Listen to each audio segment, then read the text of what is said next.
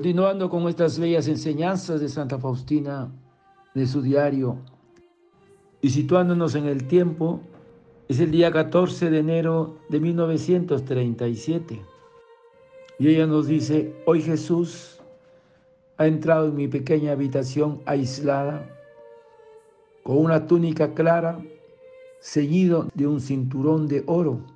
Una gran majestad resplandecía de toda su silueta y dijo, hija mía, ¿por qué te dejas llevar por pensamientos de miedo? Contesté, oh Señor, tú sabes por qué. Y me dijo, ¿por qué? Esta hora me asusta.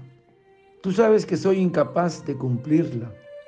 No tengo instrucción, no tengo dinero, soy un abismo de miseria. Tengo miedo de tratar con la gente. Jesús, yo deseo solamente a ti. Tú puedes liberarme de esto. Y el Señor me dijo, hija mía, lo que me has dicho es verdad. Eres muy miserable y a mí me ha agradado realizar la obra de la misericordia precisamente a través de ti que eres la miseria misma. No tengas miedo, no te dejaré sola. Haz por esta causa lo que puedas y yo completaré todo lo que te falta. Tú sabes lo que está en tu poder. Hazlo.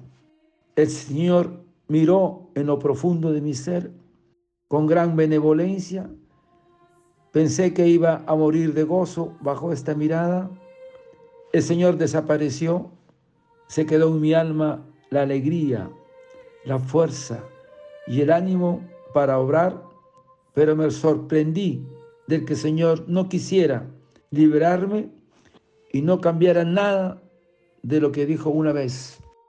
Y a pesar de toda esta alegría, hay siempre una sombra de sufrimiento y veo que el amor y el sufrimiento van juntos.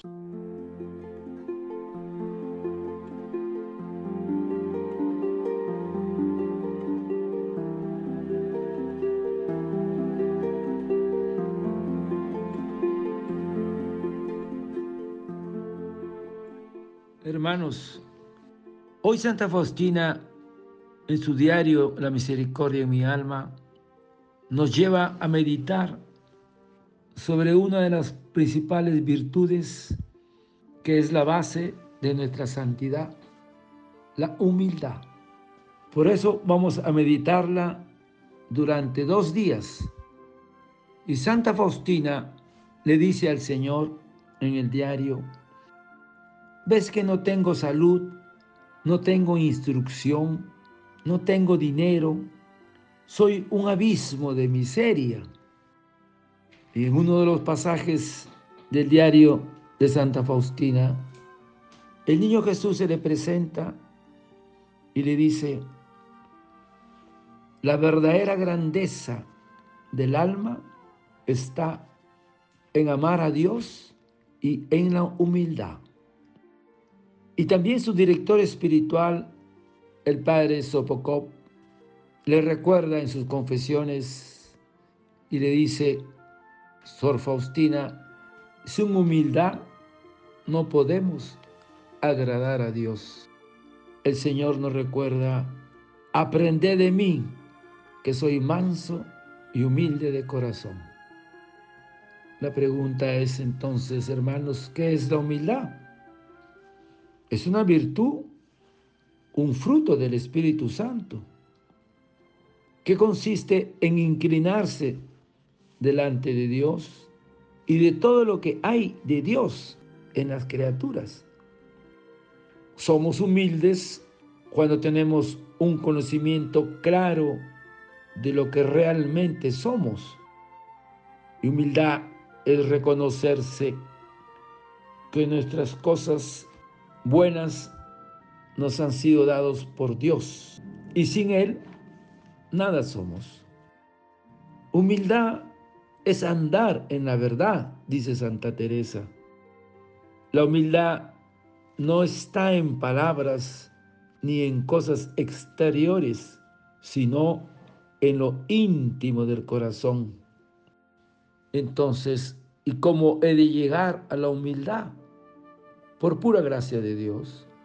Solo la gracia de Dios puede darnos la visión clara de nuestra propia condición y la conciencia de su grandeza que origina la humildad. Por eso tenemos que pedirla incesantemente al Espíritu Santo que nos dé esa gracia de la humildad. Porque dice San Justiniano, en ninguna cosa se engaña tanto el hombre como conocer la verdadera humildad. Qué difícil es la humildad. Por eso San Buenaventura nos lleva y nos explica que hay tres grados para conocer mejor la humildad, que vamos a ir escribiendo en este día y mañana. Y nos refiere que el primer grado, el hombre, viviendo sus defectos y miserias, se tiene en poco en sí mismo. El segundo grado es desear ser tenido por los otros en poca cosa. Desear que no nos conozcan. Ahora, este segundo grado tiene cuatro escalones. El primero es no desear ser honrado y estimado de los hombres. Qué importante es esto, hermanos. Hay que huir de toda honra y estimación, porque el demonio nos levanta con las alabanzas y las adoraciones y luego nos degolla. Por eso el hombre, el humilde, debe huir de la alabanza y todo lo que es honra. Y dice Santo Tomás Kempis que al humilde lo protege Dios y lo libra. Al humilde Dios lo ama y lo consuela. Y hacia el humilde se inclina Dios y lo favorece obsequiándole generosamente abundantes gracias. Y después de sus humillaciones lo exalta hacia la gloria. Padre eterno, yo te ofrezco el cuerpo, la sangre, el alma y la divinidad de nuestro amado Hijo, nuestro Señor Jesucristo, como propiciación de nuestros pecados y del mundo entero. Y por su dolorosa pasión, ten misericordia de nosotros y del mundo entero. Oh sangre y agua que brotaste del corazón de Jesús como fuente de misericordia para nosotros, en ti confío. Hermanos, a pedirle a rezarle la coronilla al Señor para pedirle que nos conceda la humildad que seguiremos hablando el día de mañana. Desearte un lindo día y que el Señor, en su finita misericordia, te envuelva en esa gracia de sus rayos a ti y a tu familia. Que Dios te bendiga y te proteja. Amén.